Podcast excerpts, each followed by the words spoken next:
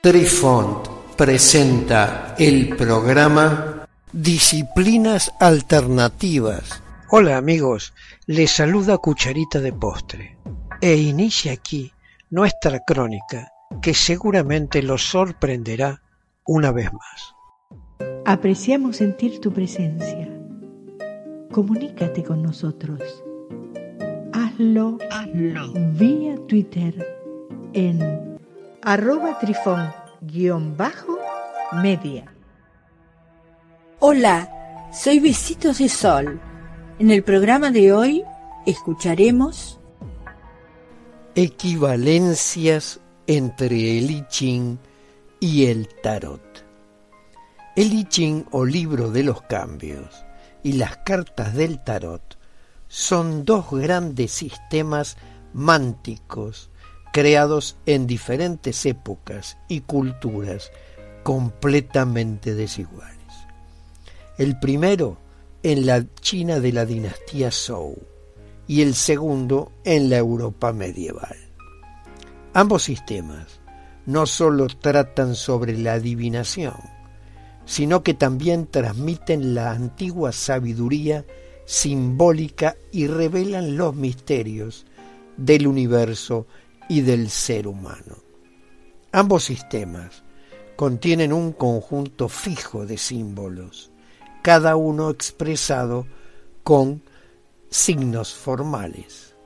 Para el I Ching, las líneas de triagramas, aforismos unidos a hexagramas y símbolos e imágenes. Para el tarot, juegos de cartas, imágenes simbólicas, y significados de adivinación de tarjetas. Teniendo en cuenta este parecido tipológico esencial, uno puede hacer una pregunta natural y cada uno de estos sistemas expresará conceptos significativos en el contexto de la cultura correspondiente. O también reflejan que las cartas del tarot y los hexagramas de I Ching son diferentes manifestaciones simbólicas de las mismas ideas arquetípicas, cuya universalidad es más profunda que su forma específica de representación aceptada en una u otra cultura. Si la suposición acerca de las fuentes arquetípicas universales de los significados del tarot y el I es correcta, entonces debería existir una correspondencia mutuamente única entre los hexagramas y las tarjetas del tarot. Dos diferencias principales en la estructura de estos sistemas son sorprendentes incluso después de un conocimiento superficial de ellas. Primero, estos sistemas tienen un número diferente de elementos, ya que el mazo de tarot contiene 78 cartas, mientras que el I Ching comprende 64 hexagramas. Segundo, los 64 hexagramas son de igual rango, mientras que las cartas del tarot se dividen en 22 arcanos mayores y 56 arcanos menores pero ambos sistemas oraculares tienen una sutil correlación. Si tenemos en cuenta que el número de tarjetas excede el número de hexagramas en 14, ya que 78 cartas menos 64 hexagramas es igual a 14, este es precisamente un número muy importante para el tarot ya que 14 es el número de cartas en cada palo de los arcanos menores. Las cartas del tarot. Hoy se pueden encontrar muchos modelos y temáticas entre las barajas de tarot y todavía son más los tipos que han existido a lo largo de la historia.